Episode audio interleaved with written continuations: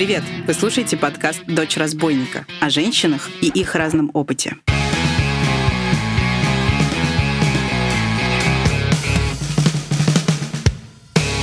Меня зовут Настя Красильникова, и вы, возможно, знаете мой телеграм-канал, который называется так же, как и этот подкаст. Подкаст мы делаем в студии «Амурские волны». Мне хочется больше говорить о женщинах и слушать женщин, поэтому в этом подкасте я не ставлю себе жанровых ограничений. Эпизоды в этом сезоне разные по формату. В них есть и строгие интервью, и беседы с женщинами-учеными, и разговоры с подругами. Единственное правило дочери разбойника — здесь можно услышать только женские голоса. Моя цель — сделать так, чтобы вам было интересно вне зависимости от вашего возраста и увлечений. Мне бы очень хотелось, чтобы женщины поддерживали друг друга и интересовались тем, что делают другие женщины. Поэтому я буду вам очень признательна, если вы напишите отзыв о подкасте в том приложении, в котором слушаете его, и расскажете о нем подругам, коллегам, знакомым. Тему этого эпизода мне подсказали мои коллеги и подруги-документалистки, с которыми мы вместе работаем в студии документального кино «Амурские волны». Тема звучит так. «Как понять, хочу ли я детей?»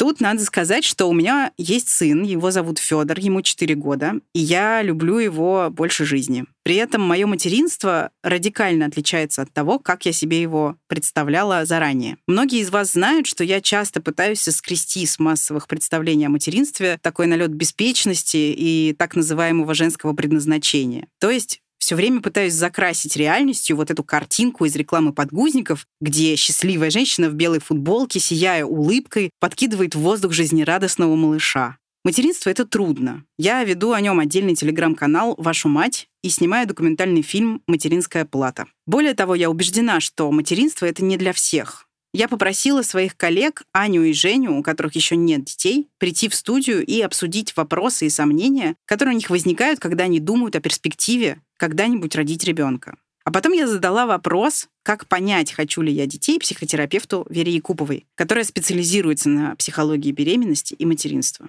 Наш разговор с Аней и Женей вы услышите первым. Он может напомнить встречу подруг, а не четко выстроенный диалог. Но мне кажется, что это классно.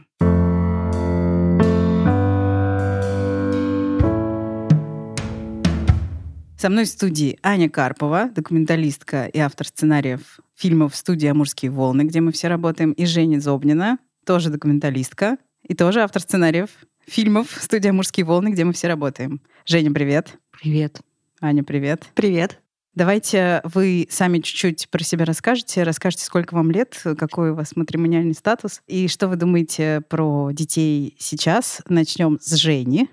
А мне 27 лет. Я в отношениях достаточно длительных. Это можно, наверное, уже называть гражданским браком наверное, но мы никогда не формулировали, как мы это называем. И в целом у нас уже в обиходе слово «семья» наша семья. А, у нас есть кот, и в целом, мне кажется, это тоже э, какой-то мой матрим... статус, вот, как ты сказал, матримониальный. Я хочу детей, всегда их хотела, но в последние несколько лет я все больше в этом начала сомневаться. Слишком много вокруг меня обстоятельств, и моя жизнь складывается так хорошо, что, мне кажется, ребенок в этой жизни разрушит ее, поломает ее. Я буду несчастным человеком, ну, если мы фантазируем до конца. Поэтому все больше и больше сомнений в том, нужно ли мне это. Ань, давай теперь ты рассказывай про себя. Можно было бы предположить, что у меня нет детей, но я хочу, но я на самом деле в похожей немного с Женей ситуации, но с важными отличиями. Мне 31, я разведена, и у меня сейчас нету постоянного партнера. И для меня вообще стоит вопрос, что такое хотеть ребенка и хотела ли я его когда-то. Сейчас я понимаю, что я в принципе даже не улавливаю в себе этого желания. И я его в большей степени связываю, наверное, с тем, что если у тебя есть партнер, с которым ты себе можешь представить какие-то крепкие отношения и устойчивую жизнь, то, наверное, оно как-то само собой приходит. Но в целом у меня какого-то абстрактного желания иметь детей вообще нет. Я вот думаю, оно связано больше с тревожностью про то, как устроена моя жизнь сейчас, и действительно ли бывает подходящее время для рождения ребенка, и как оно выглядит. Или я просто не хочу детей. Жень, вот ты хочешь детей. Ты э, как конкретно себе это представляешь, и что ты вкладываешь вообще в это, в это желание? Что это значит? Вот ты хочешь детей, это как? Понимаешь, лет с 16 я представляла себе так, что у меня трое детей, значит, два сына, дочь обязательно, значит, э, старший сын идет на хоккей, дочь идет на балет. Ну, то есть все было распланировано, э, были даны имена, и все было очень понятно. Наверное, после того, как я выпустилась из института и вышла из достаточно длительных таких отношений, ну, я поняла, что, ну, ладно, может быть, и двух достаточно. Но все больше я понимаю, что мне в целом хорошо, мне приятно. Я не чувствую проблемы в том, что ребенок, а ведь мне 27, а ведь э, часики тикают, что вот он должен обязательно войти. При этом споря с самой собой, я понимаю, что так, ну ладно, ну когда? Ну в 30, наверное, вот уже надо будет прям что-то начинать с этим делать. И это вечная какая-то борьба, потому что когда я ловлю себя на мысли, что, блин, как хорошо, как круто, вообще все, жизнь, кайф, кайфую от жизни, я думаю, боже, а ведь если бы в этот момент у меня был ребенок, Немного сухой статистики. В 2020 году в России родились 1 миллион 435 тысяч детей. Этот показатель стал минимальным с 2002 года. Демографы говорят, что средний возраст рождения ребенка сдвигается в сторону 30 лет, и это некоторый общемировой тренд. Например, средний возраст рождения первого ребенка для итальянок 31 год. В России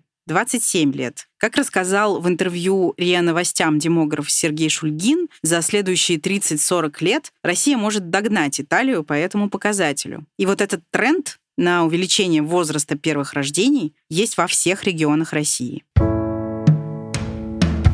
Аня, а как ты думаешь, а что должно измениться в твоей жизни и в твоей, не знаю, э, в твоих мыслях, чтобы ты поняла, что ребенка ты хочешь? И какие вообще вопросы ты можешь себе задать, чтобы понять, хочешь ты его или это что-то, что предписано хотеть? Мне кажется, что, наверное, при появлении партнера эта мысль кажется намного более реальной, и она как бы из области фантазии может переползти как в область планирования. Но что может поменяться, я не знаю. То есть от того, что у меня, наверное, будет какая-то более уверенная кубышка, да, вот я так понимаю, да, ипотека, да, двушечка, я не уверена, что это связано с этим. То есть я разделяю абсолютно Женины переживания и страхи, что у меня э, сейчас какой-то найден очень хрупкий баланс в моей жизни, когда мне хватает времени и на себя, и на свои интересы, которые в первую очередь как бы карьерные интересы. И я совершенно не представляю, как может появиться да, какая-то очень важная переменная в жизни, который действительно полностью перекроет и переключит на себя основную часть моего внимания и сил. И теоретически, да, наверное, там, конечно, с партнером можно договариваться и разделять эти все обязательства, но это же не значит, что их будет незаметно меньше, да, это все равно будет какая-то очень заметная нагрузка. Но при этом я не знаю, что такое вот это вот чувство, да, материнства абстрактного, которое иногда я слышу среди девушек и женщин там своего возраста, иногда младше, когда вот у них есть какое-то абстрактное желание, что ну, вот я вот хочу детей. Я даже не представляю, что это. Это как продолжение себя, это такая такая любовь себя, что вот есть еще маленькая частичка, да, чего-то, что я сделала сама, и оно так на меня похоже, или это желание реализовать именно свои какие-то материнские качества, чем бы они ни были. Я для себя даже не могу определить, что это, поэтому мне сложно вообще назвать, э, ответить на вопрос, например, что такое хотеть детей, чтобы сказать, что вот этого у меня нет.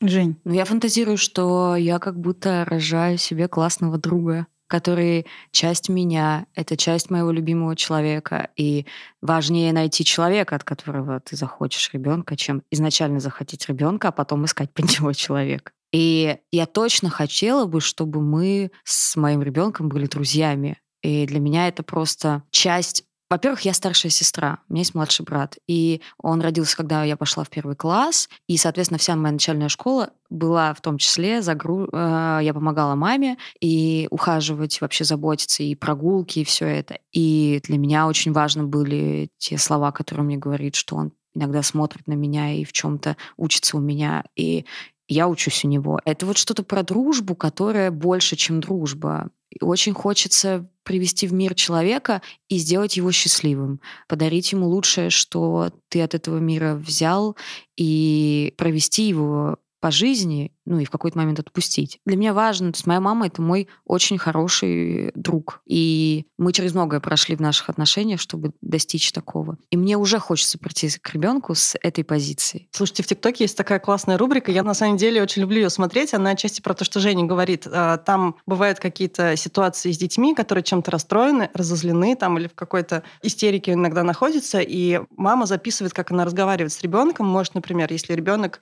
чем-то обижен, что ему что-то не купили купили, не знаю, там тодлер какой-то, знаете, трех-четырех лет, она может подойти, обнять и сказать, я понимаю, что точно расстроен, но я, к сожалению, не могу позволить себе вот эту покупку. И она как бы так с ним классно разговаривает. Я думаю, блин, вот прикольно, если бы у меня был ребенок, я бы так же хотела, ну, типа, девочке объяснить, вот, как мир устроен, там, про принятие своего тела, вырастить, знаете, не знаю, человека, которым мы все могли бы стать. Родись мы в другой какой-то среде более здоровой. Ну, какие-то такие фантазии бывают, и я их примеряю и понимаю, что это прикольно. Но потом я же понимаю, что вообще рутина-то состоит из другого. Она меня страшно пугает. Ну, типа, мне трудно там дважды в день за хорьком прибираться дома у себя, понимаете? А представить, что я еще буду, не знаю, учебники по математике покупать и бегать в школьную форму искать нужного размера каждый год. Платье-снежинки, вот это все. Вырезать. Да, из бумаги. Тут мне хочется вклиниться в обсуждение и рассказать про хорька. У Ани дома живет хорек. Его зовут Сахарок. Сахарок — один из самых забавных и очаровательных животных в Инстаграме. И Аня снимает про него уморительные сторис. Подписывайтесь на ее Инстаграм, я оставлю на него ссылку в описании этого эпизода. Возвращаемся к обсуждению гипотетического материнства. А пугает ли вас э, физиологическая сторона процесса? Беременность. Я киваю, да. Просто, наверное, с позиции рассуждения, что я еще не до конца понимаю, хочу ли я в принципе ребенка. Наверное, когда ты его хочешь, ты готов на такие изменения. А когда ты не понимаешь, что ты думаешь, блин, еще и вот измениться и совершенно по-другому выглядеть и как-то привыкать просто к тому, ощущать свое тело иначе, вот, ну нет, не хотелось бы. Но потому что, да, ради чего? Я же еще не знаю, ради чего даже. Меня не пугает это в целом. То есть, э, ну, появится еще 10 растяжек моим 20 растяжкам. Ну, как бы, окей. И рожать я только боли боюсь, а так в целом думаю, ладно, мне там вколят что-то. Меня скорее пугает российская медицина, потому что там, когда моя мама, например, рожала моего брата, это было очень неприятные, скажем так, медсестры, врачи, отношения к ней. И потом это сказалось в каком-то смысле на, на самом ребенке. Ну, то есть там были допущены некоторые ошибки. Вот это меня пугает, и я понимаю, например, что у меня, наверное, не будет никогда денег на роскошную клинику, где все будут вокруг меня бегать, э, как в рассказах служанки. Потому что там еще ипотека делать. на двушку, да? Да, конечно, там же ипотека на двушку, потому что ребенку нужна отдельная комната, вот это все. Ну, то есть меня это скорее пугает вот столкновение с российской медициной, нежели то, что, ну, я рожу, надо, рожу. Знаете, я бы еще так сформулировала, чтобы слушательницы наши могли как-то экстраполировать наш личный опыт, да, там повысилась очень прозрачность. Но мы намного больше знаем про проблемы, с которыми уже столкнулись, и про опыт, с которыми уже столкнулись женщины, которые прошли беременность и роды, и сейчас воспитывают детей. Мы больше можем видеть самые уязвимые места вот этого потенциального будущего, и это пугает, безусловно, при том, что действительно годами, десятилетиями, столетиями а, наши мамы, бабушки и прабабушки рожали детей, и как бы ничего, да. В 90-е-то вон вообще страна рухнула, а мы тут боимся, что у нас не хватит денег на медицину, да, и мы как бы оказываемся в ситуации, когда у нас есть какая-то намного больше осознанности, и как вот эту осознанность поместить в итоге в ту же систему, в которой... Да даже, наверное, не система, это же достаточно естественное желание, да, родить ребенка, который, если они возникают, но не родить ребенка тоже естественное желание. Ну, в общем, как это вписать в картину мира, не шарахаясь потом вообще от фантазии, что вот ты столкнешься с худшим из того, что бывает, насмотревшись на это. Вот я вообще не представляю. У меня нет идей. Да, при этом я тоже всегда думаю про баланс. То есть, с одной стороны, да, ты очень хочешь подойти к этому осознанно. Ты хочешь, чтобы твой ребенок рос а, в приятной ему среде. Ты хочешь эту среду создать. Очень хочется найти баланс между здоровой заботой и здоровым пофигизмом. Потому что, например, там в моей семье а, мне была предоставлена свобода. И я понимаю, что это очень сильно мне помогло. Но я при этом понимаю, как эта свобода стоила моральных сил моей маме, которая, конечно же, переживала за все и прочее.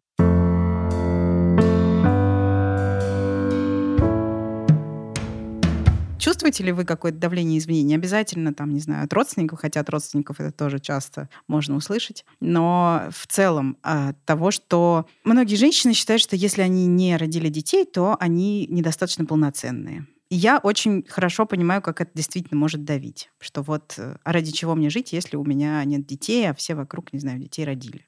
Мне очень сложно представить, что можно не хотеть детей. Но я мыслю здесь не в категории «ты женщина, ты должна хотеть», а вообще ты человек, и это какая-то и естественная, и очень э, логичная потребность. Но при этом, конечно, я никого не осуждаю, я просто пытаюсь это понять, и для меня эта мысль очень парадоксальна.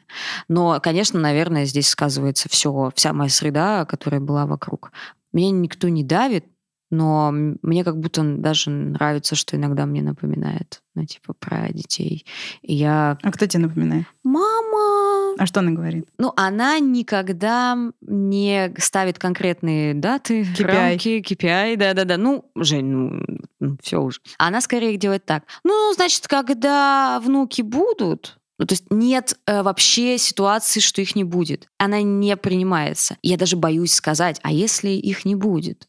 Что будет с тобой, потому что в ее будущем внуки это очень логичное продолжение. Ну, типа, ну, сейчас вот я, значит, брата моего отучу, ну, то есть как-то его будет содержать на протяжении там пяти лет, а потом, ну, все. Ну, то есть в целом, да, у меня вот так 4 года осталось, когда уже, я думаю, эти обсуждения войдут в э, пиковую такую стадию. Да все мне об этом напоминает, все вот эти, ну, все медиа, ну, то есть как бы мы ни говорили о том, что у нас все медиа двигаются в сторону, да, феминизма и вообще какого-то осознанного отношения к женским обязанностям, еще чего-то, никуда они не двигаются. Аня, тебе давит что-нибудь, где-нибудь ну, жмет?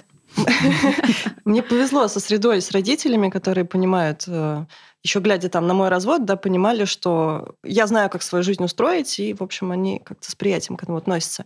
Мне кажется, что просто вот эта история про родительство, она скорее записалась мне в подкорку где-то в более раннем возрасте. То, что мне в 26 лет, например, хотелось э, стать родителем, это было мое искреннее тогда желание, или как раз я просто думала, что, ну, вот, да, небольшой контекст у меня, муж по политическому делу сидел в тюрьме, и для меня это была некоторая фантазия, что вот он выйдет, у нас все наладится, наладится, и я даже там, может быть, и в декрет смогу идти. То есть это для меня была фантазия некой идеальной картинки, что все наконец-то позади, и вот мы даже ребенка можем завести. Или я правда его хотела. Я до сих пор вот в этом даже разобраться не могу.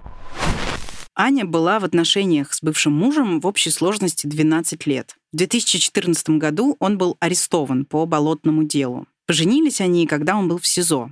Он вышел на свободу осенью 2016 года, а в 2019 году они развелись. Да, еще же есть такая тема, что ребенок это некая стадия в отношениях. У меня есть подруга, и она сказала одну фразу, которая меня поразила до глубины души. Ей было 22, у нее был молодой человек, не так давно они встречались, и она сказала, значит, эм, мне нужно выйти сейчас за него замуж, и она его подтолкнула к тому, чтобы он сделал ей предложение, чтобы в 23 стать матерью, чтобы в 30 мой ребенок пошел в первый класс, а я была молодой, красивой 30-летней мамой. Это слово в слово. Ну, то есть я офигела просто. Ну, то есть, при этом это умная девочка. Ну, в смысле, это моя подруга, я с ней общалась, и всегда думала, что я знаю этого человека. Да, конечно, ее всегда тянуло к семье. Она такая, ну, вот ей этого хотелось, ей хотелось домашнего очага, уюта. Но такие установки — это трэш вообще. Это а почему ты трэш? А почему нет? А можно я побуду ее адвокатом, потому что я на самом деле, когда я сейчас нахожусь в том возрасте, когда там в университете мне казалось, что у меня уже будет ребенок. И мне нравилась очень идея, что я буду молодой мамой, потому, в том смысле, что поколенческая разница, она реально есть. Вот э, я еще понимаю тиктоки, да, которые я вижу, но я в какой-то момент, у меня просто моя оперативная память будет загружена некоторой другой информацией, я уже не буду успевать следить за тем, что происходит в головах э, школьников и детей, когда мне не будет, не знаю, когда мне будет под 40. И я, например, вот этого тоже боюсь, что это не самая страшная из проблем, но в целом эта мысль мне симпатична, что было бы как-то приятней стать матерью, когда у тебя с ребенком меньше вот этот э, разрыв возрастной, именно культурный. Твое принятие, твое любопытство, твое желание исследовать мир никуда от тебя не денется. И будет тебе хоть 60, а ему 20, если ты будешь интересоваться им, его жизнью, и он с удовольствием, и у вас будет доверие, которое позволит ему рассказывать тебе об этом, все ты поймешь.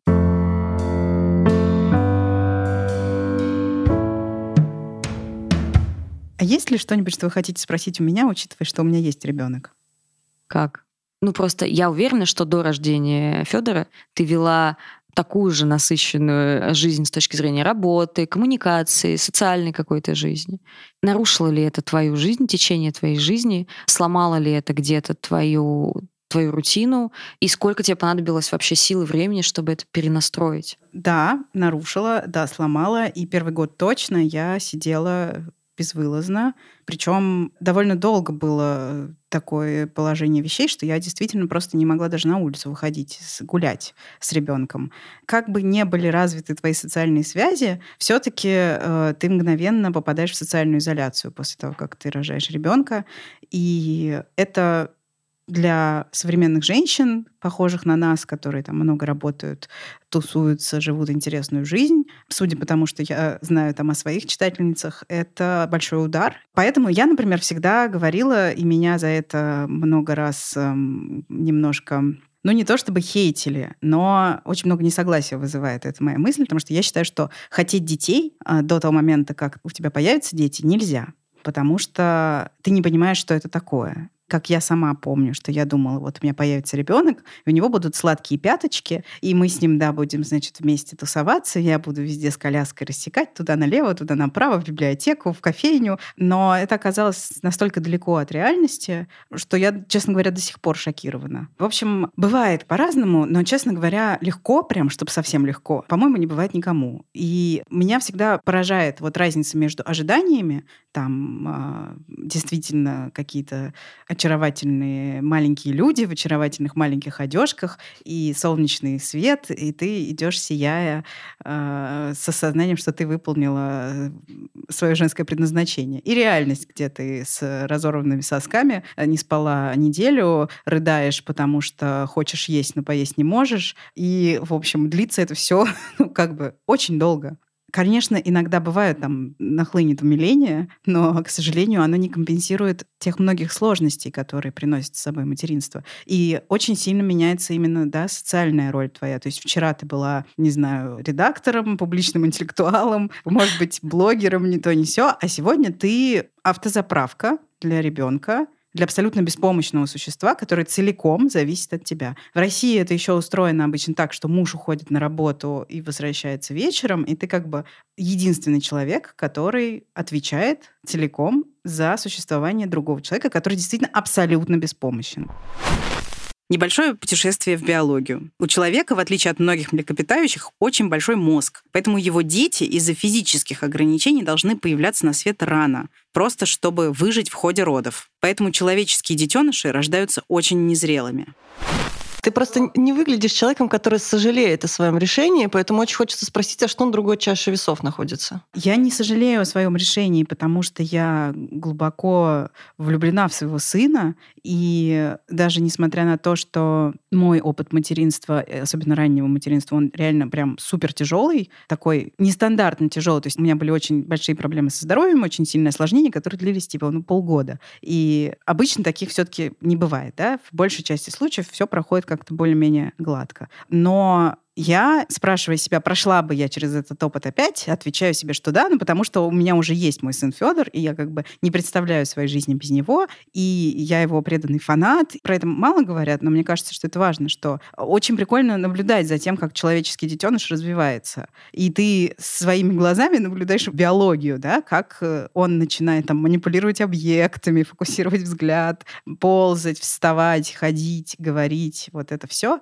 Это завораживает. Слушай, у меня еще уточнение по поводу твоего интересного тезиса о том, что нельзя хотеть детей, потому да. что я его не до конца понимаю.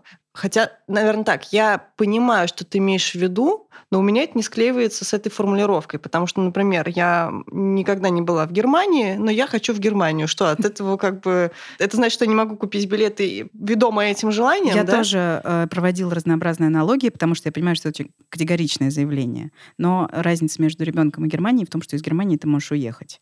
А ребенок — это, во-первых, ответственность на всю жизнь, а во-вторых, это твоя ответственность. Ты ее не можешь... Ну, то есть в очень редких случаях ты ее действительно можешь на кого-то переложить. А как ты тогда назовешь э, то состояние твоей души, когда ты сама планировала Федора? Я действительно исходила из вот этой парадигмы, что это логичное развитие отношений. Вот мы поженились, ну, мы как бы как примерные люди, мы поженились, и через два года у нас родился ребенок. То есть мы год пожили для себя,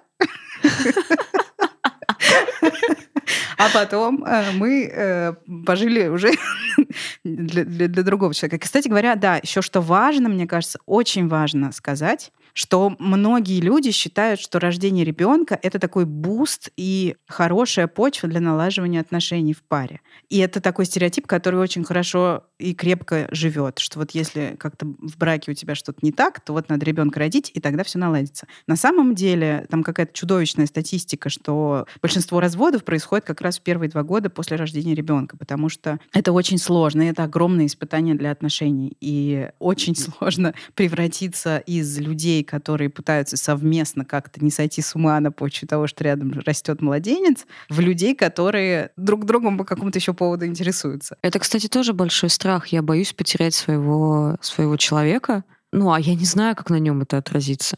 И я не знаю, как на себе это отразится, а на нем тоже тем более. Хотя как бы при этом человек выказывает ну, всяческую симпатию к этой идее, поддержку и прочее, но... Он-то может купить билеты из Германии, да, обратно? Тут надо сделать отступление и рассказать, что наука думает о том, как появление детей влияет на отношения в паре. Я нашла лонгитюдное исследование, опубликованное в 2009 году в американском научном журнале Journal of Personality and Social Psychology. Психологи в течение восьми лет наблюдали за парами и выяснили, что отношения между партнерами действительно ухудшаются, когда у них появляются дети. Еще исследователи обнаружили, что в парах, в которых есть дети, уровень удовлетворенности отношениями падает в два раза быстрее по сравнению с теми парами, у которых нет детей.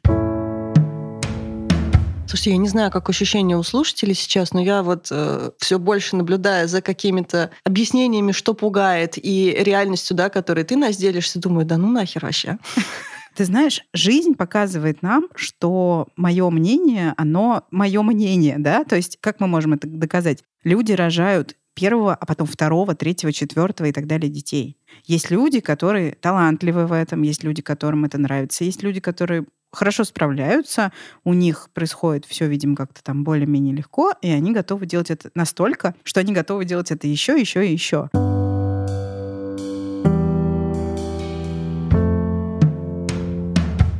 Ты знаешь, у меня, я сейчас понимаю, что нет иллюзий, может быть, я даже преувеличиваю трудности, которые могут э, потенциально возникнуть у молодого родителя. А вот где нащупать в себе вот эту абстрактную, оторванную, ну, вот этот ресурс какой-то внутренний, когда ты да хер с ним, буду спать с перерывами, ну, короче, по два часа, откажусь от работы, и вообще хер знает, как это скажется на моих партнерских отношениях. Но здесь же вот это есть, вот эта большая любовь, и я понимаю, что, видимо, ее невозможно как бы пережить, пока ты туда не шагнул. А если она, блядь, не сработает? Да, есть такой риск. И вообще есть еще вот этот очень мощный стереотип, что она включается сразу как бы по рубильнику, как только ты кого-то родила, так ты сразу его и полюбила. Не обязательно это так, это на самом деле, мне кажется, чаще как раз не так. И сначала, ну то есть я чувствовала по отношению к своему ребенку ощущение, что типа боже, что это? Довольно долгое было ощущение, здесь никак, никакой любви, конечно, речи не было. Но со временем она появилась, и сейчас она как бы оформилась в такое крепкое, надежное чувство. И бывает такое, что этого не происходит, и бывают э, послеродовые ментальные расстройства. Это тоже довольно, ну, они сильно распространены, это некоторый риск реальный. Но с ними сейчас можно справляться по-разному, и есть самые разные способы это победить. Но действительно, когда говорят, что чувство к ребенку это особенное чувство, я это очень хорошо чувствую, я очень хорошо понимаю, о чем речь. Действительно особенное чувство, действительно ни на что не похожее и действительно обогащающее. И в целом, есть ли у меня какая-то галочка, что с э, некоторой жизненной задачей я справилась? Если честно, да. Ну, то есть с моих плеч упала та гора, которая есть там на ваших плечах. Типа, хочу ли я, могу ли я, когда, а вот э, смогу ли я тогда-то, а что мне, как... Ну, у меня это уже позади. Я в связи с этим чувствую некоторое облегчение. Я хотела еще э, спросить у вас, слышали ли вы когда-нибудь о том, что женщины без детей эгоистичны? Да. Это я часто слышу не в адрес свой, но я всегда очень увлеченно влезаю в какие-то дискуссии, когда они особенно в соцсетях происходят, на, на тему вообще рождения детей или отказа от такого процесса.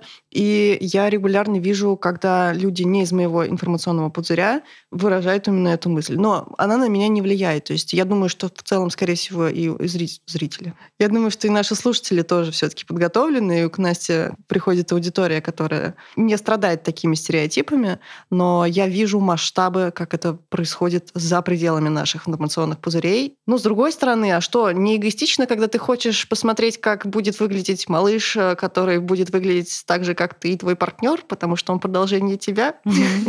Да, в принципе, вообще-то рождение ребенка это довольно нарциссический акт, если вдуматься. Типа я хочу продолжиться в новом человеке. Мои гены должны шагать вперед и побеждать всех в этом отборе. А вы все дураки. Эгоистичные дураки. Нет, слушай, мне кажется, вообще женщин, которые отказываются от э, ребенка, от рождения ребенка, вообще всеми словами называют, какие только можно. И не только эгоистичные, да. Тут вообще просто накладывается такая типичная, мне кажется, для, ну, для феминизма и вообще проблема, что если ты не рожала, то ты вообще, ты дура, да, ну, интеллекта-то у тебя явно нет, ну и вообще мужика-то у тебя нет, которого можно рожать. Потому что как только сейчас мужика, ты что делаешь? Рожаешь, ну, логично. То есть это такой козырь вот всех этих людей, который работает во все стороны вообще. Чувствуете ли вы жалость к взрослым бездетным женщинам? Ой, я боюсь оказаться женщиной, которая, да, осознает, что она хотела именно родить своего, по каким-то причинам уже не может, или осознала это очень поздно, и потом думать, блин, вот надо было с Настей после подкаста все-таки пересмотреть свою точку зрения. Жалость можно испытывать только к тому человеку, который реально этого хотел. Да. Типа, хотел по-настоящему искренне, и у него это по каким-то причинам не вышло. И он не нашел, например, в себе силы условно удочерить или усыновить. И это не жалость, это сочувствие. Это к мужчине точно такое же сочувствие можно испытывать. Я уверена, у нас есть много нереализованных мужчин, которые могли бы быть крутыми папами, но не получилось, не нашли.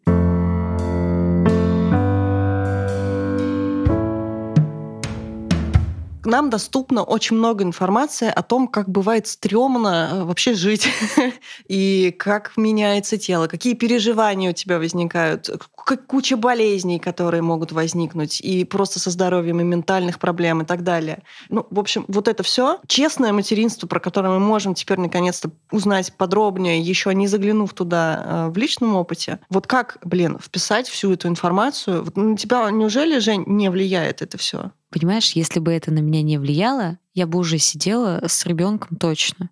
Потому что чем больше я узнаю, чем больше я вижу разного опыта, разного, вдохновляющего, о котором я говорила, и не очень. И смотрю на свою маму, понимаю, что в чем-то я хочу быть похожа на нее, а в чем-то вообще нет. И для этого мне нужно время, ресурсы, другие обстоятельства.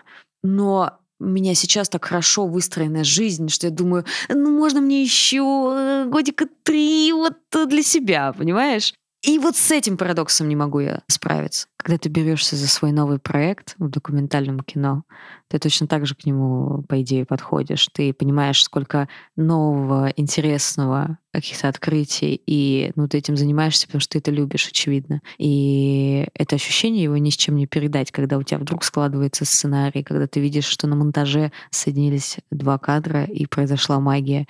И ты же ради этого вообще. Я так и вижу, как Настя в выпускном у Федора говорит, хорошо я своего сына-то смонтировала.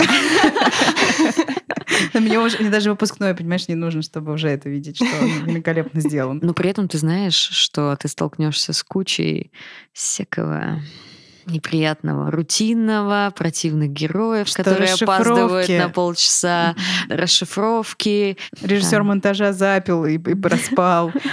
Клиенты просят все переделать. Ну, в общем, правки. Да. Правки в правки. От директора из школы пришли правки. Да. Вот, поэтому действительно это хорошая аналогия, мне кажется. И ты все равно решаешься, да, на каждое новое документальное кино, хотя знаешь, сколько сложностей с этим будет связано.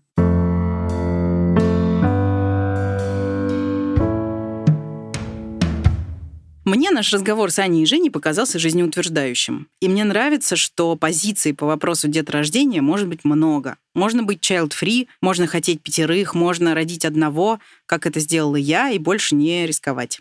Но все-таки какие вопросы стоит себе задать, чтобы разобраться, чего именно я хочу? Об этом я спросила у психотерапевта Веры Якуповой. Вера часто работает с родителями, а еще с женщинами, которые сталкиваются со сложностями на пути к родительству.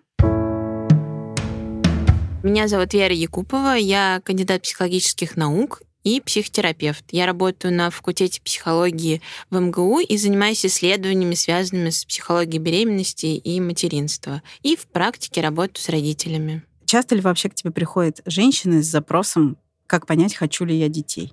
Да, я работаю с репродуктивными трудностями, поэтому это отдельный ракурс этой темы. И просто да, люди, которые в какой-то момент своего развития, создавая семью или думая о том, чтобы ее создать, думают и о детях, потому что это социально такой закрепленный путь, что нужно создать семью ради детей. Но сейчас, э, поскольку наше общество уже перестало быть традиционным, многие задают себе этот вопрос, а вообще точно это нужно, а можно без этого, а что мне это даст, а вообще готова я на это или нет, или я хочу, но сомневаюсь, а хватит ли мне сил. Казалось бы, раньше, в советское время, это был действительно такой очень логичный путь. Вот как, например, моя свекровь говорит, что вот мы поженились, и сразу пошли дети, потому что ну, не было никаких раздумий. Мы знали, что так и должно быть, mm-hmm. и поэтому так и получилось. А сейчас это вроде как не очевидное продолжение романтических отношений и брака. Почему так происходит? Ну, потому что общество, да, оно меняется и трансформируется много, начинает быть разных путей, разных выборов.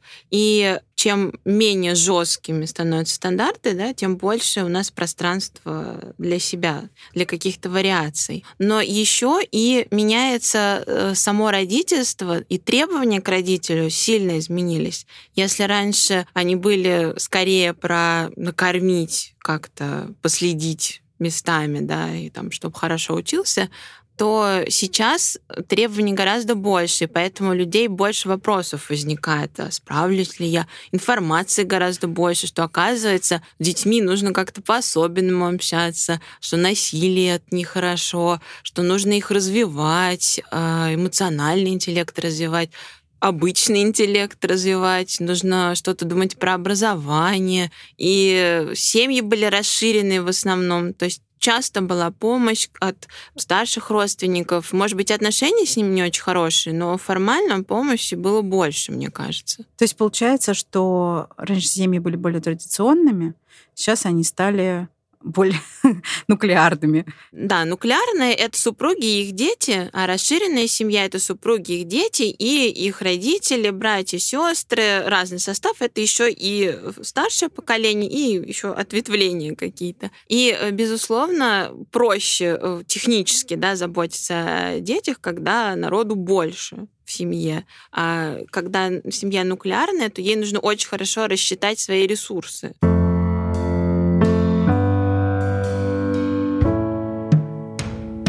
И, кстати, недавно вышло исследование, но оно вышло не недавно, а в 2016 году, просто недавно обсуждалось оно, где показано, сколько времени родители проводили с детьми 60 лет назад, там, 70 даже лет назад, и сейчас там такая вот кривая на протяжении десятилетий, с 50-х годов, если я не ошибаюсь, 20 века. И она очень хорошо показывает, как все меняется, да, то раньше там 10-20 минут в день. В день с ребенком проводили родители, и мама, и папа, да, там зависит от еще социоэкономических условий, безусловно, да, потому что мать работала, отец работал, мать, может быть, могла не работать где-то, но на самом деле мало где, да, чтобы такой высокий уровень достатка, чтобы кто-то мог позволить себе не работать. И эта кривая, она растет, растет, растет, растет, и сейчас там до двух часов, до часу, двух уже вырастает. Ну, это понятно, что это огромные обобщенные данные, в какой-то семье может быть больше, в какой-то чуть меньше.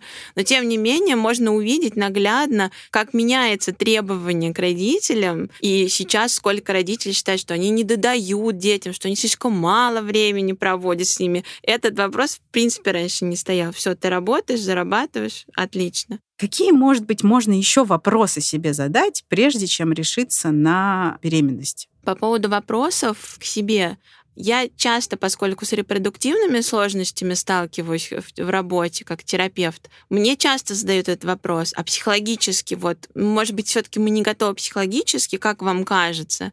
И иногда родители такое ощущение, что приходят за некоторым таким вот какой-то справкой, за каким-то ярлыком, вот таким вот на книжение, да, ярлыком на родительство, что да, мы готовы, психологически у нас нет проблем, мы ко всему готовы. Хотя его, в принципе, дать невозможно, но я думаю, что это некоторая замена инициации, которая раньше была в культуре закреплена, да, когда ты переходишь из одного состояния в другое, и какие-то общественные ритуалы тебе в этом помогают. Да, ты стал взрослым, там определенные обряд, или там свадьба, дальше э, там какой-нибудь заговор на родительство и так далее. Этого нету, и получается, что специалисты иногда оказываются в роли вот таких вот инициирующих фигур, которые должны сказать, все, вы готовы к родительству, в общем, психологически все хорошо. Хотя действительно в реальности, ну, мы понимаем, что опыт заранее не получить. Мы не можем быть к нему заранее готовы и войти в него легко и совсем справляться. Это ну, просто нереально.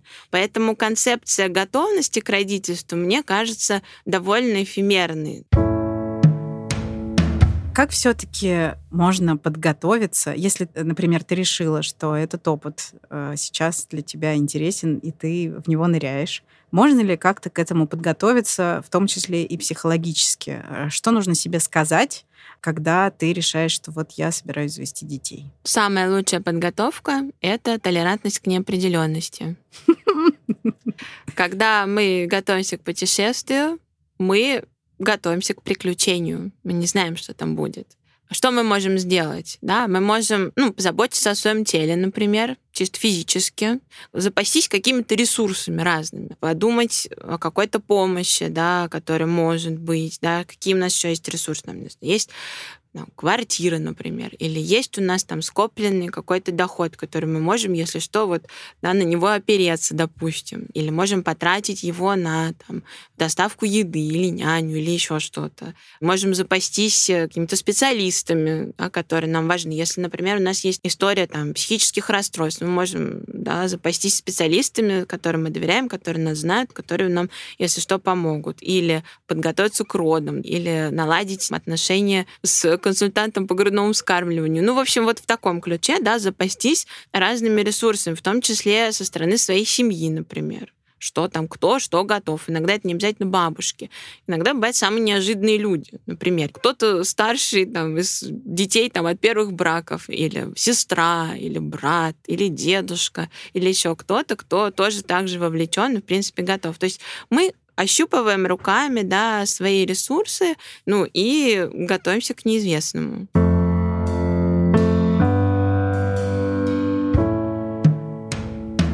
Что делать с э, давлением старших родственников по поводу твоих репродуктивных планов? Я знаю, что огромное количество моих ровесниц, у которых еще нет детей, они сталкиваются вот с этими вопросами. А когда детей? Давай начнем с того, почему это нас так травмирует, такие вопросы.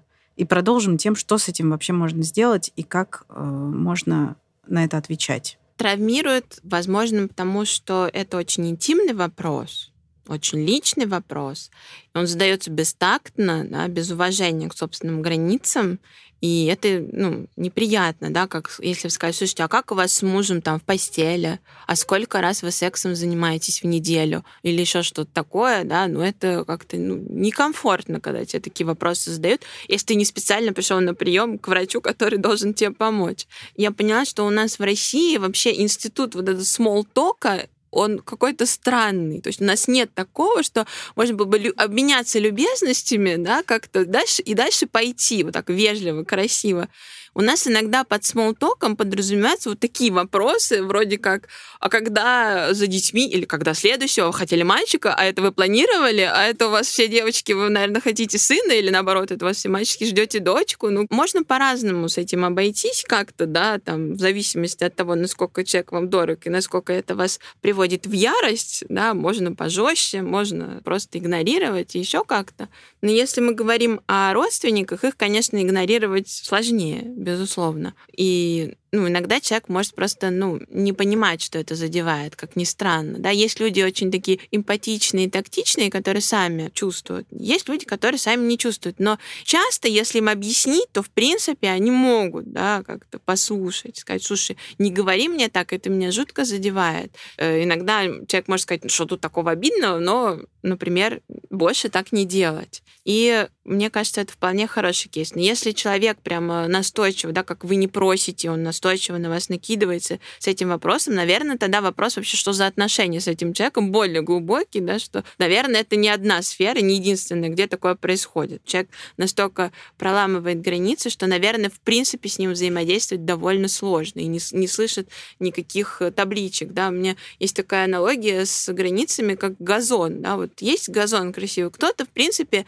по нему не ходит, потому что это газон. Он, ну, он знает, что газон топтать не надо, и это не очень красиво будет. Кому-то нужна табличка, что по газону не ходить. Он такой, так, по газону не ходить, ладно, не буду. Кому-то нужен заборчик, такая градка, которая подчеркивает, то таблички ему мало, он сядет наверняка. Но заборчик, который говорит, что да, и табличка, не ходить. Кому-то, в принципе, не заборчик, не табличка, кому-то только там, я не знаю, штраф а кому-то просто, не знаю, бетонная стена. Если есть, то тогда он может как-то призадуматься. Но иногда действительно дети, если мы говорим о социальном пути, не только нами воспринимаются как обязательный этап, но и нашими родителями, например, да, которые считают, что так, институт закончили, там работу нашли, поженились, все, теперь надо дети. Для ощущения собственного благополучия, что, фух, мы выполнили свой долг, все хорошо, все, все галочки проставлены, да, то есть если человек все время эту тему как-то заводит, это что-то про него, скорее всего, про его личные какие-то переживания, но не про вас, и это точно не значит, что вам нужно э, родить ребенка, чтобы его как-то порадовать, скрасить там, не знаю, старость и так далее. И очень часто так бывает, что я лично в практике часто с этим сталкиваюсь, что родители, родственники, которые очень просили внуков, очень настаивали, потом очень мало с ними взаимодействуют.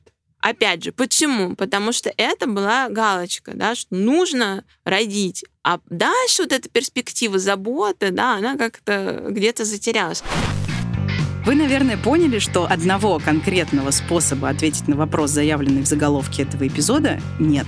Но я надеюсь, что вы нашли для себя что-то полезное в наших рассуждениях. Мне самой очень нравится мысль Веры Якуповой про толерантность к неопределенности. Это именно то, что мне хотелось бы иметь, когда я решила родить ребенка.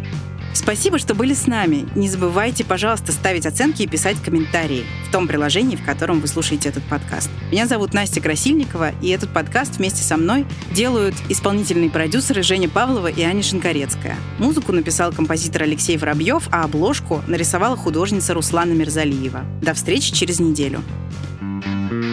thank you